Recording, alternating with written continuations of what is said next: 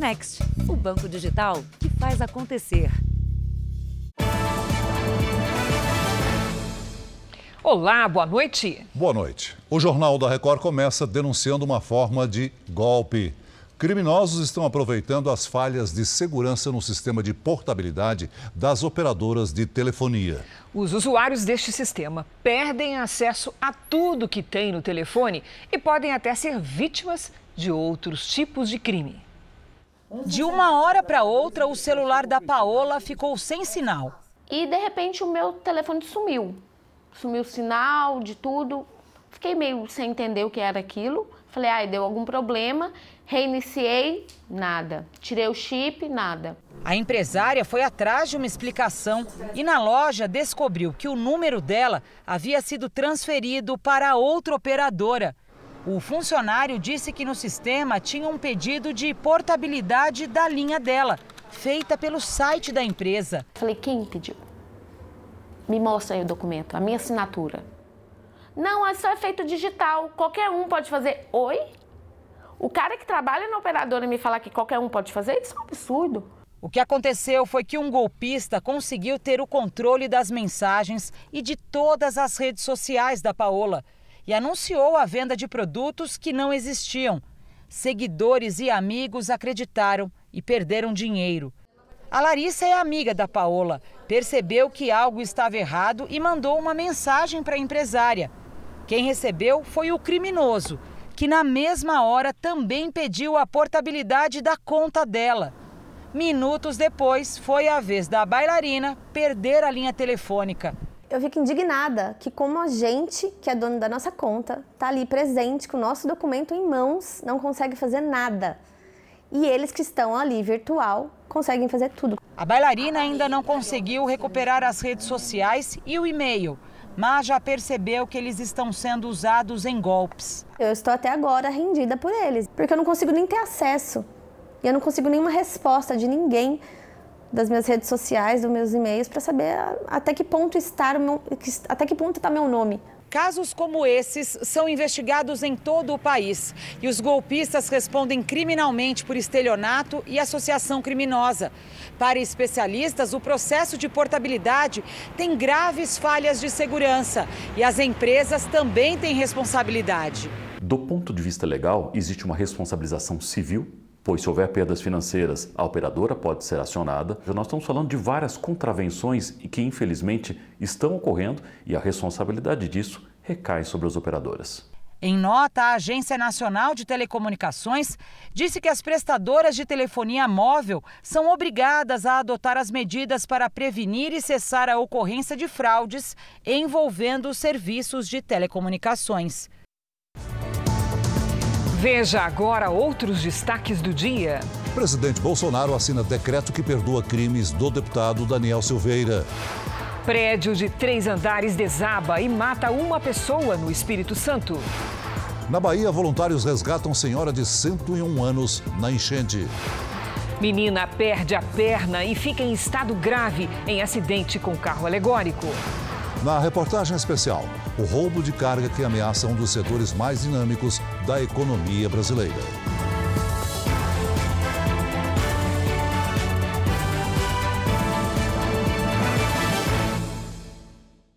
Oferecimento Bradesco Prime. Conecta você aos seus investimentos.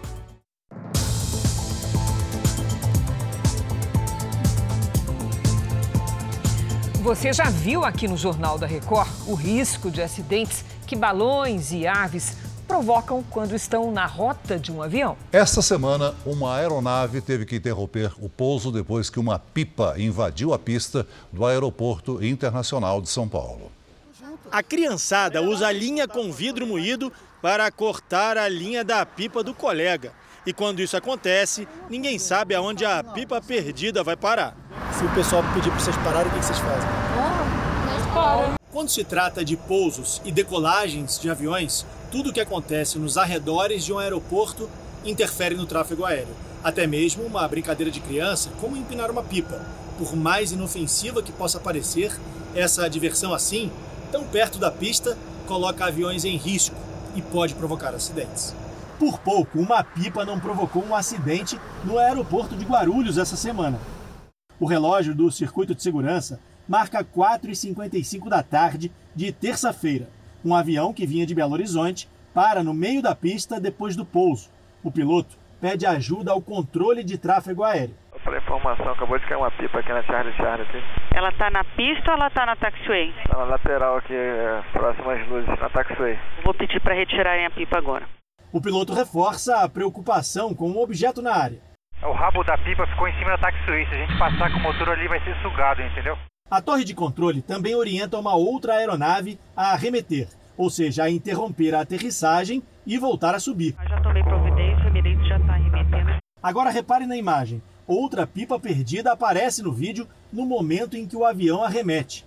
Outras aeronaves também precisam arremeter. A viatura ela já está prosseguindo na sua lateral para retirar a pipa daí. Arremeto controle São Paulo. E foi só liberarem a pista para outra pipa perdida voltar a aparecer. Durval já teve a aeronave atingida por uma pipa, mas acredita que as aves são ainda mais perigosas. Principalmente nas operações de, de decolagem, o dano numa, no motor é muito grande, né? A criança que está empinando uma pipa, ela não tem noção do problema que ela pode ocasionar, né? Em, re, em relação à segurança de voo, eu não diria que uma pipa vai oferecer segurança de voo, mas é, prejuízos materiais e, e, e financeiros, com certeza, essas empresas tão, terão com isso. Em São Paulo, apesar da prefeitura ter pedido bom senso, vários blocos de carnaval foram para as ruas. A moto passou na frente do bloco porque o trânsito não foi interditado para o desfile. Mas aos poucos as pessoas tomaram as ruas da Vila Madalena, zona oeste da capital paulista, e impediram a circulação de veículos.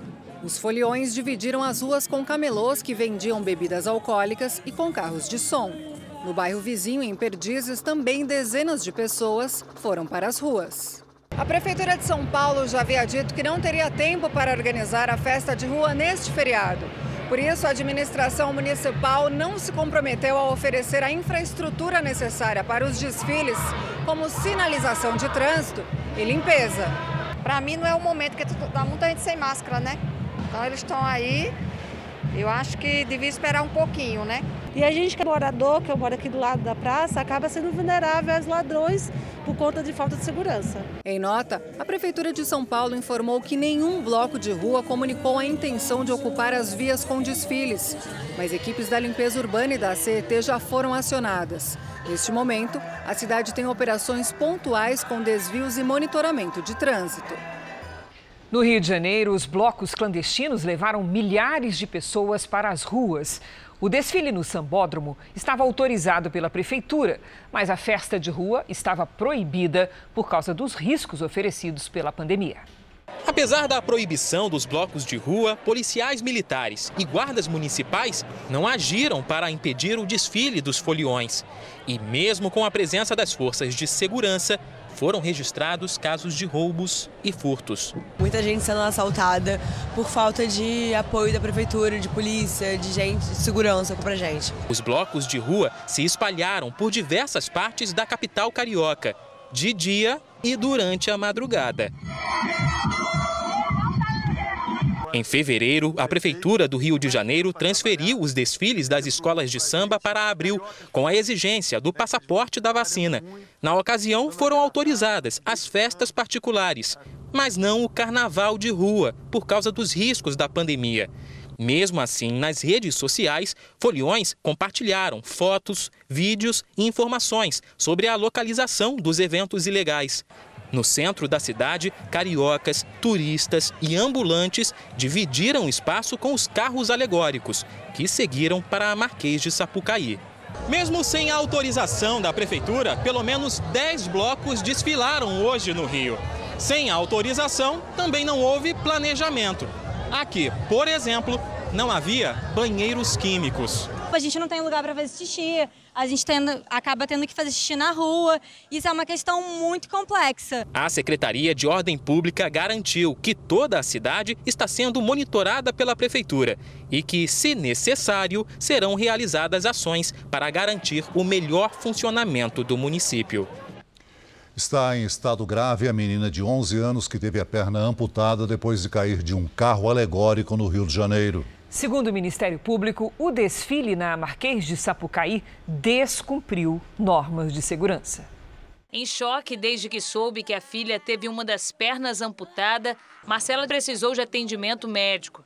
Raquel Antônio Silva, de 11 anos, continua internada em estado grave nesse hospital.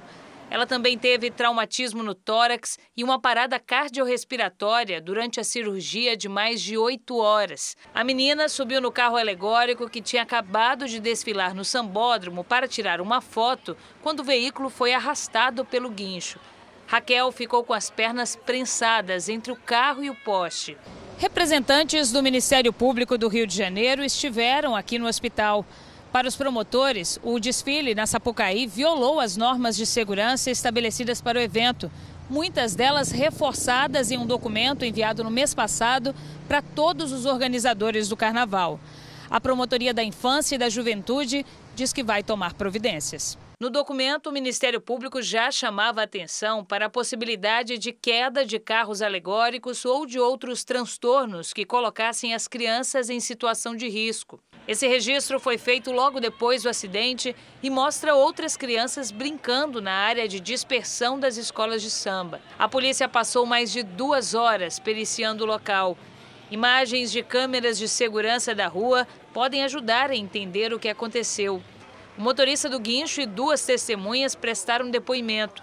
O carro alegórico era da escola de samba Em Cima da Hora, que abriu os desfiles da Série Ouro, o antigo grupo de acesso do Carnaval do Rio. Eles não vieram aqui nem para saber, nem para saber o que aconteceu com a minha filha. Em nota, a Prefeitura do Rio de Janeiro disse que lamenta o acidente. A Secretaria Municipal de Ordem Pública vai acompanhar as investigações. Representantes da Liga das Escolas de Samba e da Escola em Cima da Hora também disseram que acompanham o caso. Já no Espírito Santo, um prédio de três andares desabou depois de uma explosão na cidade de Vila Velha. Uma família ficou soterrada. Os bombeiros conseguiram salvar uma vítima. Outra foi encontrada já sem vida. Os trabalhos continuam agora à noite, na procura por outras três pessoas sob os escombros. A imagem é de uma forte explosão. Foi pouco depois de sete da manhã. O prédio de três andares veio abaixo. Os imóveis ao redor sentiram o impacto. Aí eu gritei, meu esposo, corre, corre, meu filho, meu filho gritou, quebrou todo o vidro da minha casa, do meu, do meu quarto, quebrou todo o vidro do quarto do meu filho, todo. Aí eu saí correndo, quando eu cheguei no portão de casa, meu portão caiu. Aí eu olhei pra frente, eu vi a casa dela caída, minha amiga. Aí, eu cara novo de poeira, só fui ver o estrago depois que a poeira baixou. Ali na minha casa atingiu os vidros, estourou os vidros. Cinco pessoas estavam no prédio e ficaram sob os escombros pai, duas filhas, uma neta adolescente e uma amiga dela que passava a noite com a família. Silêncio total! Quando os bombeiros começaram os trabalhos de resgate, duas vítimas soterradas ainda conversavam com a equipe. Não sabemos é, quem é, se é a amiga que falaram que estava aí ou se é a filha. Responde que está com dor, né? Responde que está doendo. Depois de quatro horas, uma das moradoras foi resgatada e encaminhada para um hospital em Vitória. No início da tarde, os bombeiros retiraram a segunda vítima dos escombros, Camila Morassuti Cardoso, de 33 anos, que não resistiu aos ferimentos. Um trabalho minucioso, delicado, que contou com o apoio de dois cães farejadores para encontrar as vítimas. Essa foto mostra como era o prédio antes do desabamento. Seis casas vizinhas precisaram ser desocupadas. Até o momento, não foi possível identificar o que provocou a explosão. Uma estrutura de apoio foi montada no local para que os trabalhos continuem durante a noite. Veja a seguir: Bolsonaro assina decreto e concede perdão aos crimes do deputado Daniel Silveira. E na série especial, o agronegócio, um dos setores mais importantes para a economia do país, vira alvo de quadrilhas especializadas em roubo de carga.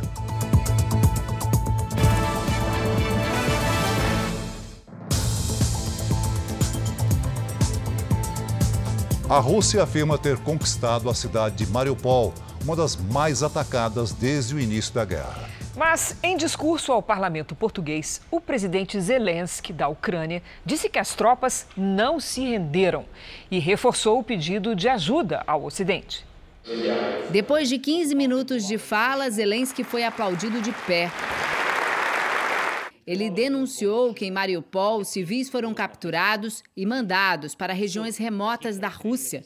Lembrou que a cidade ucraniana tem quase o mesmo tamanho de Lisboa e afirmou que mais de 10 mil pessoas morreram em Mariupol. Aqui no parlamento português, Volodymyr Zelensky pediu mais uma vez ajuda militar e também agradeceu Portugal por ter aberto as portas para os ucranianos. O país já recebeu mais de 31 mil refugiados e hoje os ucranianos formam a segunda maior comunidade estrangeira aqui em Portugal, atrás apenas da brasileira. O Ministério da Defesa da Rússia disse que a cidade de Mariupol foi tomada e que o exército cercou 2 mil combatentes ucranianos numa siderúrgica da cidade. O presidente Vladimir Putin exige a rendição, mas ainda não mandou invadir o local. Segundo o Kiev, a Rússia não respeita os corredores humanitários em Mariupol e impede a fuga de milhares de moradores. Moscou nega. O presidente dos Estados Unidos, Joe Biden, acaba de anunciar mais um pacote de ajuda à Ucrânia, equivalente a 3 bilhões de reais. Em resposta às sanções internacionais, a Rússia proibiu a entrada de personalidades americanas no país, entre elas a vice-presidente Kamala Harris e o fundador do Facebook, Mark Zuckerberg. Eleições na França. O atual presidente Emmanuel Macron, que concorre à reeleição, e a oposicionista Marine Le Pen fizeram o último debate antes do segundo turno. Foi um debate acalorado. Os dois candidatos divergiram em relação à guerra na Ucrânia. Macron acusou o partido de Le Pen de receber financiamento russo. A candidata, por sua vez, se disse contra as sanções dos países ocidentais ao governo de Vladimir Putin. O segundo turno das eleições francesas acontece no próximo domingo. A rainha Elizabeth da Inglaterra comemorou hoje 96 anos de idade. Para marcar a data, foram disparados 96 tiros de canhão. Ainda como parte das homenagens, foi lançada uma boneca com a imagem de Elizabeth. O Palácio de Buckingham divulgou uma foto da rainha ao lado de dois pôneis de estimação. As comemorações públicas serão em junho, no Jubileu de Platina. Elizabeth II está há 70 anos no trono britânico. Veja a seguir: resgate dramático em Salvador. Mulher de 101 anos é retirada de área alagada em uma geladeira. E na série especial, a ousadia de grupos que são considerados a elite do crime no país e como o agronegócio pode ser afetado pelos criminosos.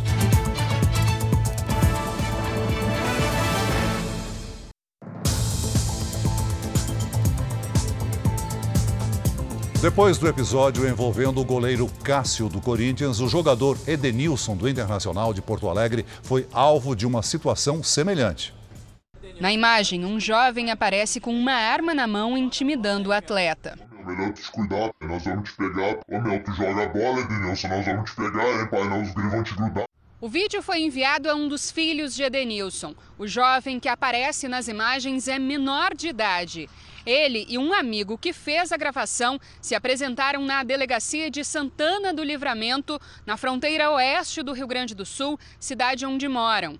Disseram que a arma era falsa e que tudo não passava de uma brincadeira. Edenilson replicou o vídeo tapando o rosto do jovem e questionou até quando.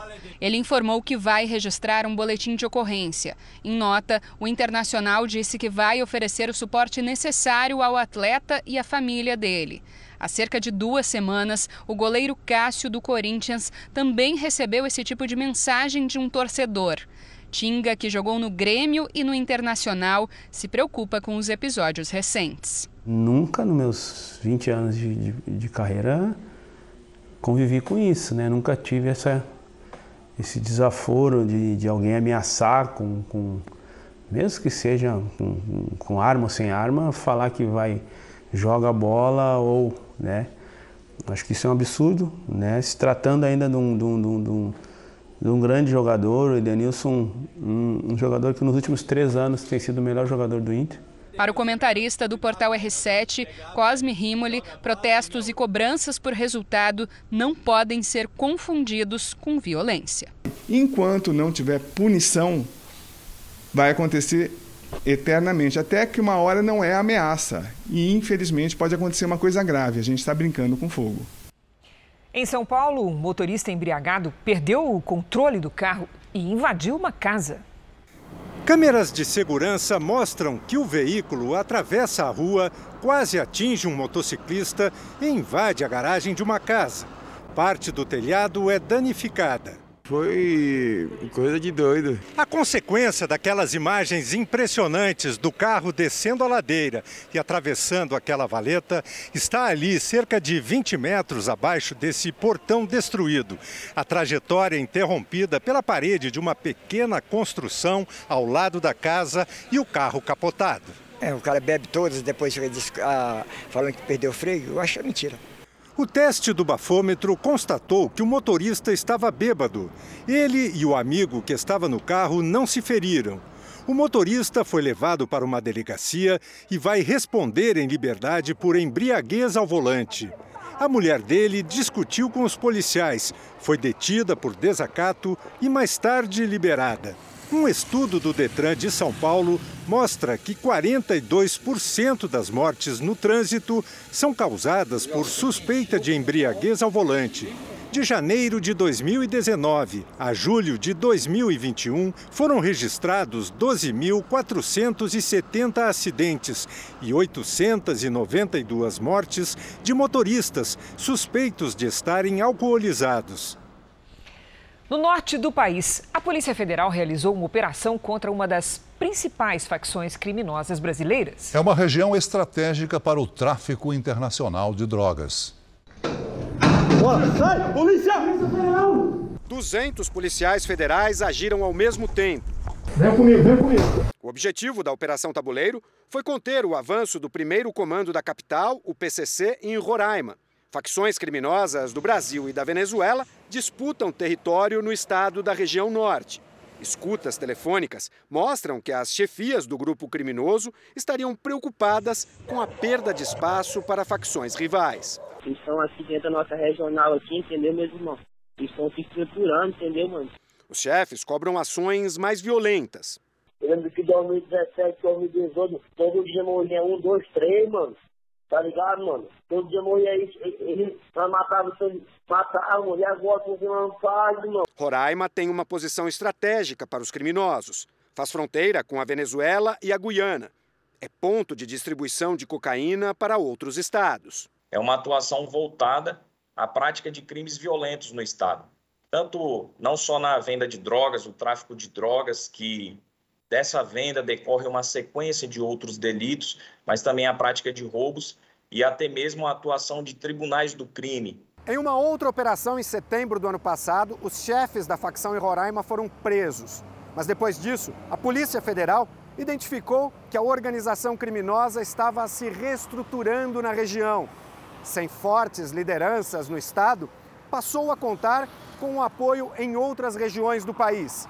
O crime era coordenado à distância. Lucas Oliveira, conhecido como Imortal, foi preso em Uberlândia, Minas Gerais. E Abel Oliveira dos Santos, o Louva-a-Deus, em Campo Grande, Mato Grosso do Sul. É a voz dele nestas gravações. Tem o setor do paiol, que mexe com assalto. Quando você entra para o crime, você tem a ciência. Você entra para fortalecer o comando. Renato Costa Balog, o Zeus, estaria em São Paulo, mas não foi encontrado. Outras 33 pessoas foram presas em quatro cidades de Roraima. Um ônibus levou todos para a cadeia. Deixa, de certa forma, a organização criminosa desnorteada para impedir essa consolidação. As defesas de Lucas Oliveira, Abel Oliveira dos Santos e Renato Costa Balog não foram localizadas pela nossa reportagem. O Jornal da Record faz uma pausa de 30 segundos. E na volta você vai ver por que o preço do tomate disparou. Quem vai à feira, ao supermercado, à mercearia, já percebeu que o preço do tomate está nas alturas, praticamente dobrou em um ano. E será que vai cair, Celso? Olha, o que fazer para continuar consumindo esse alimento, que é o ingrediente indispensável na cozinha de qualquer cozinheira brasileira? É o ingrediente de tantas receitas da Valéria. Tomate usa muito, né? Usa para molho, usa para salada, para vinagrete. Tomate usa muito. E é muito difícil trocar por outro produto. A gente tenta, mas não é, não é a mesma coisa, é insubstituível. O que está complicado é comprar a mesma quantidade de antes. A Zizanete encontrou o quilo por 15 reais e lembra como era mais em conta. Cinco, quatro, sete. Tomate bom mesmo era sete reais. Isso quando? Quanto tempo atrás? Há uns oito meses atrás. Aqui é 15. Quem faz a compra na feira ou no supermercado sabe que o tomate é um dos alimentos que mais subiram. E impressiona mesmo o quanto o preço aumentou. Em um ano, quase dobrou. O problema foi a redução da oferta do produto. Quando os restaurantes estavam fechados, a procura havia diminuído e os produtores de tomate acabaram plantando menos. Para piorar, as chuvas no início do ano afetaram a safra. Com colheita menor, o preço aumenta. E tem também a inflação dos combustíveis. O diesel ele aumentando, principalmente o transporte do tomate para a distribuição ali é, das grandes cidades. Isso fez com que é, ficasse mais caro o transporte, é, não só o tomate, como outras hortaliças, alimentos. O preço pesa para o consumidor e para os restaurantes. Essa padaria usa até 60 quilos de tomate por dia. O desafio hoje é diminuir qualquer desperdício e negociar muito com o fornecedor. Os nossos fornecedores acabam avisando, olha, semana que vem provavelmente o tomate vai dar uma aumentada. Então a gente, olha, dá uma segurada, vai nos informando e tem sempre uma negociação ali. Vamos segurar o preço por enquanto. O governo tem tomado medidas para reduzir a inflação em geral. O Banco Central eleva a taxa de juros e a nova lei do ICMS dos combustíveis pretende frear a alta da gasolina e do diesel. Em relação ao tomate, a expectativa do analista é de uma queda no preço com a safra de inverno. É uma fruta que ela tende a ir muito bem em períodos de inverno, em períodos mais frios, mais frescos. Enquanto o preço do produto, tão básico para cozinhar, não cede, o consumidor se adapta. Não dá para comprar um quilo, a gente compra três tomates, compra meio quilo, compra o, o jeito que dá, né? Faz um molho mais ralinho, é isso. Uma pesquisa encomendada pela Confederação Nacional da Indústria aponta mudanças no comportamento do consumidor por causa da pandemia. E que os mais prejudicados com a inflação são os que ganham menos de um salário mínimo. Mesmo contra a vontade, muitos brasileiros acabaram se tornando especialistas em inflação. Tá tudo caro. Arroz, feijão, tudo aumentou, subiu tudinho. Você vai no mercado hoje, sendo 100 reais, você não compra nem as coisas do fim de semana. De acordo com a pesquisa Comportamento e Economia no Pós-Pandemia, encomendada pela Confederação Nacional da Indústria, CNI, de cada 100 brasileiros, 95 sentiram no bolso a alta generalizada dos preços nos últimos seis meses, acima do último levantamento, em novembro do ano passado. O estudo aponta que a percepção do aumento de preços foi generalizada, tanto em bens como nos serviços e sem grandes diferenças entre os variados perfis da população. 76% dos brasileiros afirmaram que a situação financeira foi prejudicada pela inflação. Os mais afetados são sem escolaridade e com renda abaixo de um salário mínimo. 66% acreditam que os preços vão subir ainda mais nos próximos seis meses. E seis em cada dez entrevistados afirmaram que reduziram gastos no último semestre. Carne mesmo, principalmente, essas coisas tive que cortar para caber no orçamento. A pesquisa aponta ainda mudanças no comportamento do consumidor. 24% deixaram de comer fora de casa, 23% deixaram de comprar eletrodomésticos, 16% reduziram o gasto com combustível, enquanto 15% cortaram por completo essa despesa. 14% deixaram de usar o transporte público e 12% eliminaram a conta do celular. Pessoas, na hora de fazer as suas compras, vão ainda precisar fazer algumas opções até que a gente de fato comece a ter uma recuperação em salários, na economia como um todo, de uma forma mais forte, e isso comece a se traduzir em uma recuperação da renda das famílias. Na tentativa de reduzir o impacto negativo da inflação na economia, o Banco Central tem subido a taxa básica de juros. A Selic está em 11,75% ao ano, com tendência de alta nos próximos meses. O governo federal adotou iniciativas como a antecipação do 13º salário de aposentados e pensionistas e a liberação do saque emergencial de até mil reais do FGTS. As duas medidas devem injetar até 86 bilhões de reais na economia.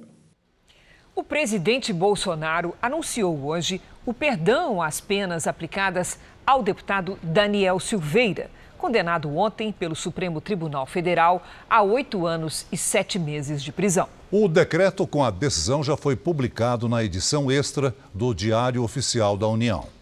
A decisão foi anunciada em uma live. O presidente Bolsonaro concedeu graça constitucional, ou seja, um induto individual ao deputado Daniel Silveira.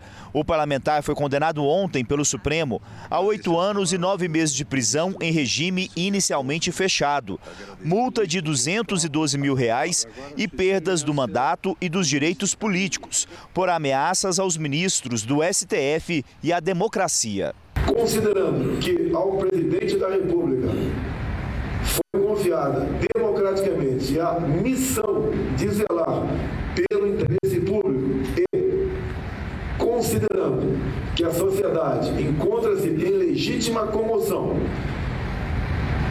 em vista da condenação de parlamentar resguardado pela inviolabilidade de opinião pela Constituição, que somente fez uso de sua liberdade de expressão, decreta um decreto que vai ser cumprido. Artigo 1 Fica concedida graça constitucional a Daniel Lúcio.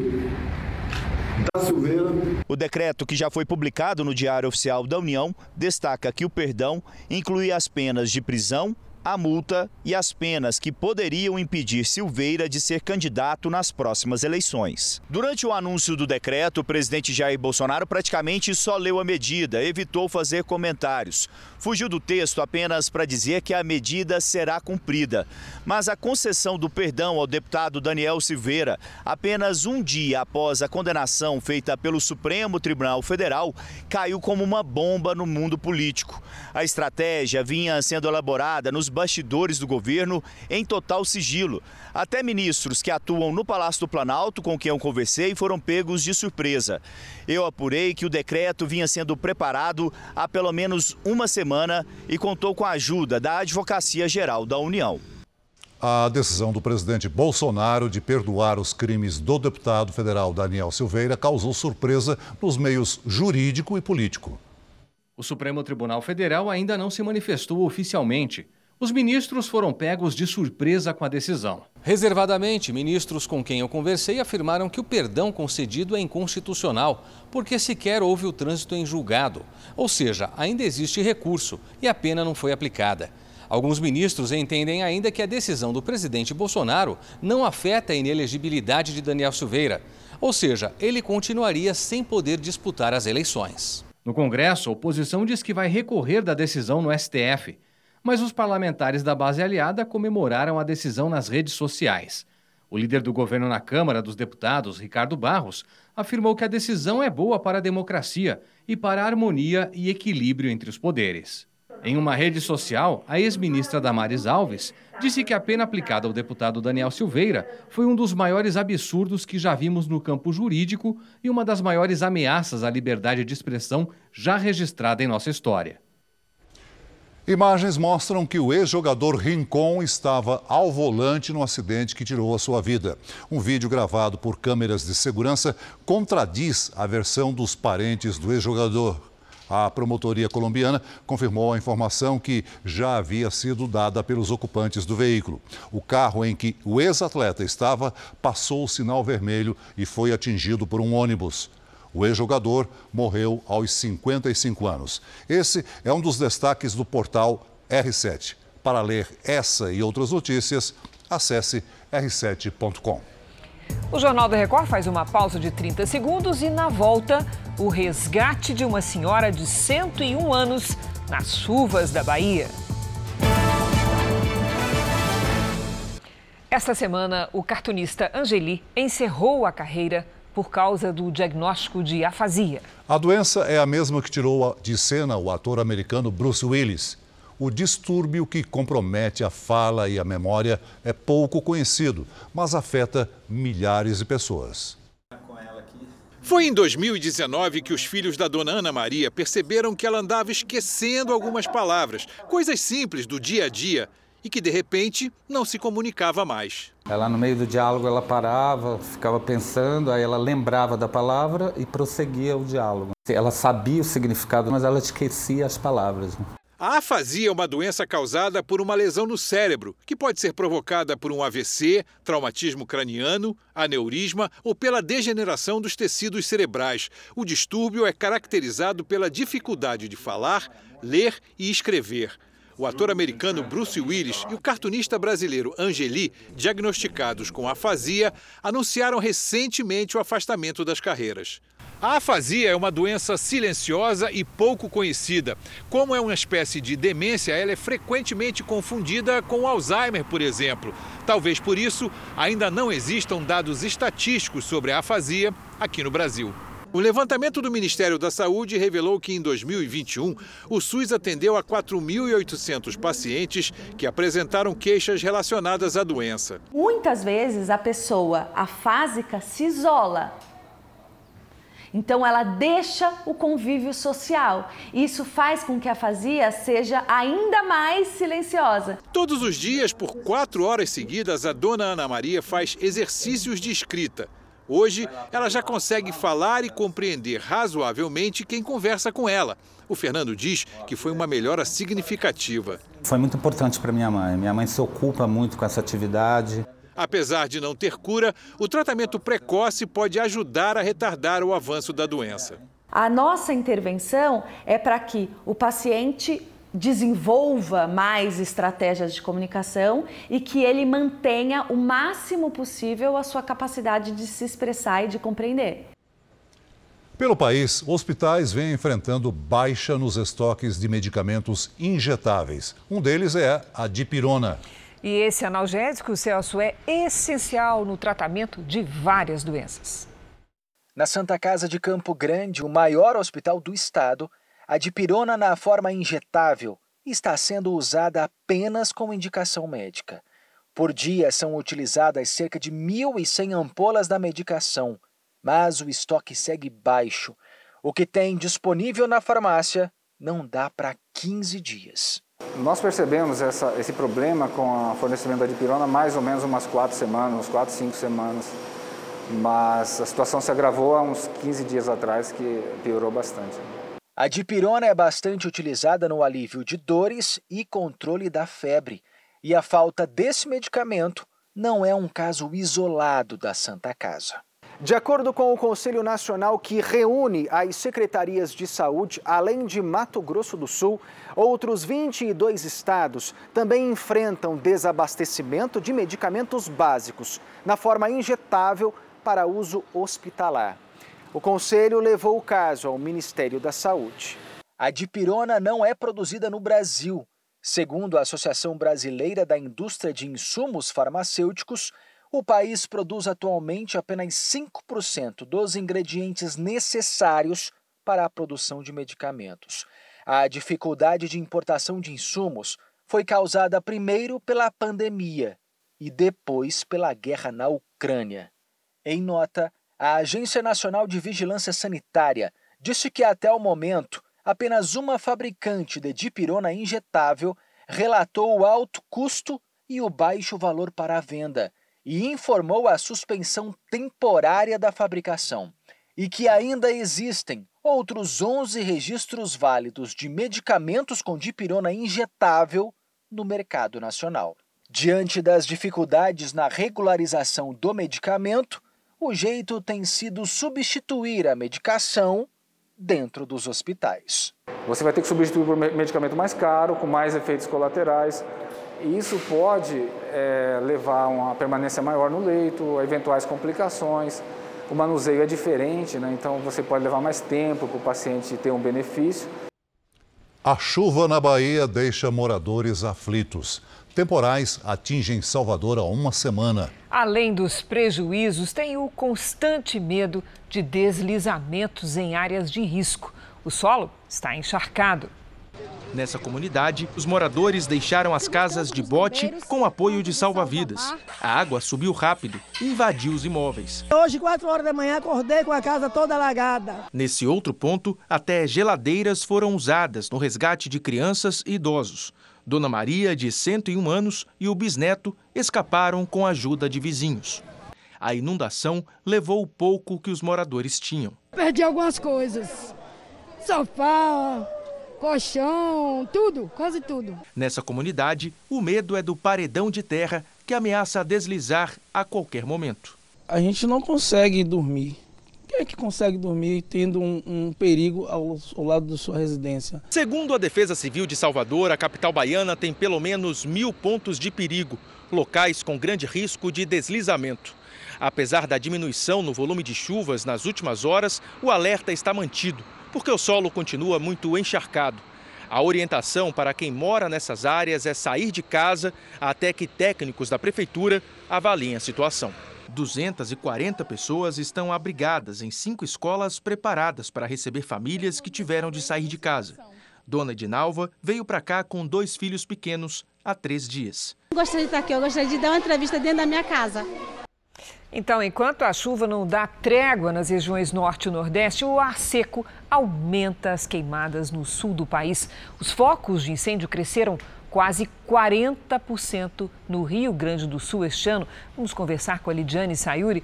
Boa noite, Lid. Se a gente pudesse transferir um pouco de chuva da Bahia lá para o Rio Grande do Sul, né? Verdade, seria a solução, viu, tem Cris? Tem possibilidades de redução de, dessa situação de seca lá na região sul? A gente tem uma chuva momentânea, viu? Boa noite para você, para o Celso, para quem nos acompanha. Uma frente fria provoca chuva até sábado, mas só para aliviar mesmo, já que o período mais seco do ano começa agora. O Rio Grande do Sul registrou este ano 386 focos de queimadas. No mesmo período do ano passado, eram 284. Na sexta-feira, a situação começa a melhorar no sul do país. Mas o ar seco aumenta a chance de incêndios de Mato Grosso do Sul, passando por Mato Grosso, norte de Minas Gerais e Bahia. No fim do dia, a frente fria se aproxima do sudeste e pode provocar chuva fraca em São Paulo. Entre o norte e o nordeste, temporais, com chance de novos transtornos na Bahia. Nesta sexta-feira, faz até 27 graus em Porto Alegre. 30 é a máxima prevista para o Rio de Janeiro. 29 em Brasília. 31 no Recife e até 33 em Rio Branco. Na capital paulista, destaque para o calor e o tempo seco até segunda-feira. Nesta sexta, as nuvens aumentam e pode chover fraco em alguns pontinhos da cidade. Máxima de 29 graus. De sábado em diante, aquele sol ardido, sem nada de chuva. Chegamos ao tempo delivery para o Carlos de Conservatório no Rio de Janeiro, Lidi. Vamos lá, cadê o Celso? Ah, cadê, ah, melhor, cadê o Carlos aqui na tela? Bom, aí, Carlos, alô, Carlos, olha, por causa do calor de 28 graus, tem chance de chuva rápida nesta sexta-feira à tarde. No fim de semana, o calor continua e se chover, vai ser só no finzinho do domingo. Agora é a vez da Jude de Canoas, no Rio Grande do Sul. Olha a Jude aqui na nossa tela. Jude, seguinte, tem risco de temporais na cidade de Canoas até sábado. A partir de domingo, o tempo fica firme com noites e madrugadas frias. Máximas de 27, 21 e de 26 graus. Participe você também do Tempo Delivery pelas redes sociais. Mande uma mensagem com a hashtag você no JR. Boa noite, gente. Até amanhã, Lid. Boa noite, Lid. O ministro da Economia, Paulo Guedes, se reuniu com o ministro das Finanças do Reino Unido em Washington, na capital dos Estados Unidos. O ministro britânico parabenizou o Brasil pelo avanço no processo de adesão à OCDE, a Organização para a Cooperação e Desenvolvimento Econômico, grupo que reúne as principais economias do mundo. Mais cedo, Paulo Guedes esteve numa reunião num banco com investidores internacionais interessados em oportunidades no Brasil. O ministro destacou resultados fiscais e comerciais recentes do país. E agora há pouco, Paulo Guedes falou à imprensa. Ele disse na coletiva que o Brasil está sendo visto de forma diferente pelo mundo por causa das reformas administrativas que estão sendo feitas. O Brasil acaba de encaminhar um pedido de acordo Mercosul-União Europeia e, ao mesmo tempo, acaba de conseguir entrar na lista de acesso ao CDE. O Brasil emerge como tendo um papel decisivo para a segurança alimentar do mundo, para a segurança energética do mundo, ao mesmo tempo que ele já era visto como chave para as mudanças climáticas.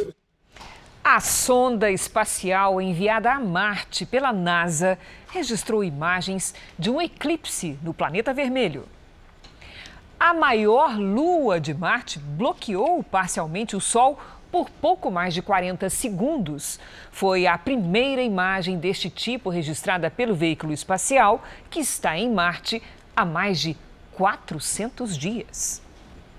O Jornal da Record faz uma pausa de 30 segundos. E na sequência você vai ver as quadrilhas que aliciam caminhoneiros para roubar cargas do agronegócio.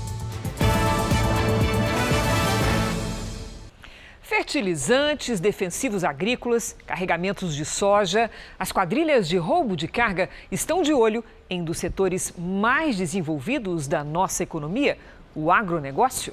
E para conseguir levar esse tipo de produto, os criminosos tentam aliciar os caminhoneiros. É o que você vê hoje na série especial.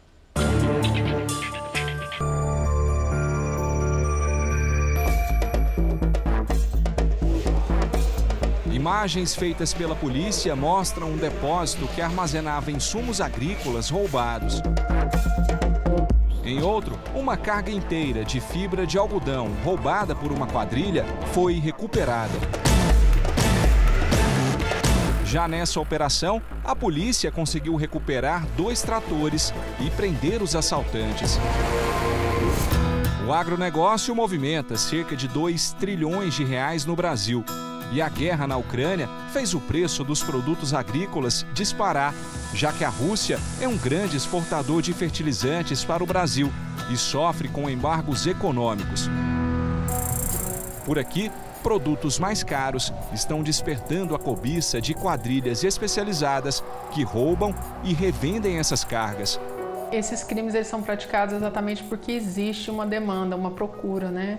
E nós sabemos também que ultimamente o preço foi muito elevado por ocasião de várias coisas, os insumos, a guerra.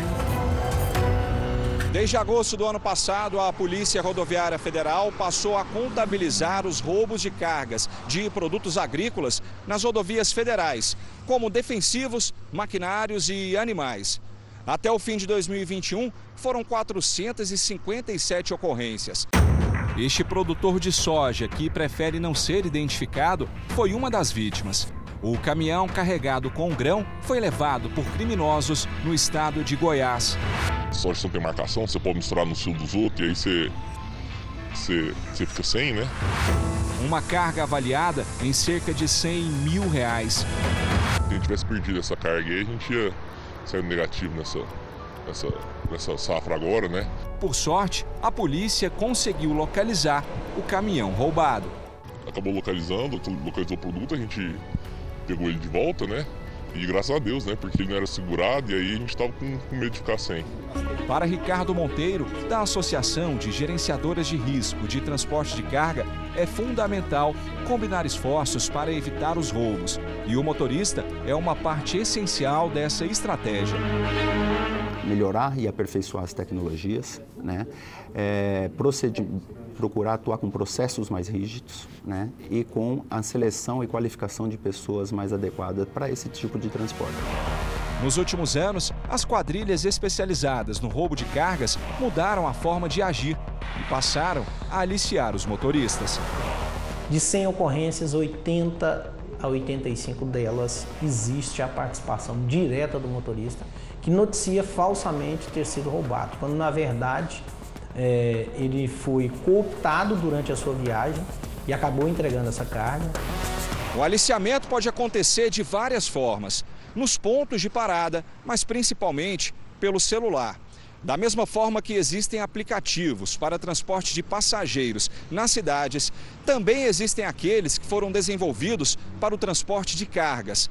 As quadrilhas ficam infiltradas nesses aplicativos, monitorando potenciais motoristas para serem aliciados e mercadorias para serem roubadas. O grande vilão das subtrações de carga eh, são esses aplicativos. De olho nessas quadrilhas, em Goiás, as polícias civil, militar e rodoviária fazem juntas uma força-tarefa para identificar esses criminosos. Em cinco anos, cerca de 300 pessoas foram presas. O Jornal da Record acompanhou uma operação conjunta entre as polícias. Os alvos foram propriedades de um dos maiores intermediários de cargas roubadas do Brasil. Um senhor de 70 anos de idade que já participa desse esquema há muito tempo, a DECAR, só a Polícia Civil, né, em âmbito dessa força-tarefa, já o prendeu cinco vezes. Essa é a sexta operação em que fazemos, em que há, em que há participação dele. Enquanto a polícia investe contra as quadrilhas, os empresários investem em treinamento dos motoristas para evitar que eles caiam nas garras dos criminosos. Alerta os motoristas porque é, tem que ter um pulso firme, vamos dizer assim, tem que preservar a família deles. Às vezes achar que vão ganhar ali, vão resolver ou vão entrar num buraco sem fundo. E agora uma última notícia. Os bombeiros encontraram uma segunda vítima fatal no desabamento do prédio em Vila Velha, no Espírito Santo. O corpo de uma adolescente de 16 anos foi retirado dos escombros. O Jornal da Record termina aqui. Outras informações na nossa edição da meia-noite e meia. Fique agora com a série Reis. E amanhã, imperdível, um episódio especial: A Grande Batalha. Eu espero você amanhã. Até lá. Boa noite e até amanhã.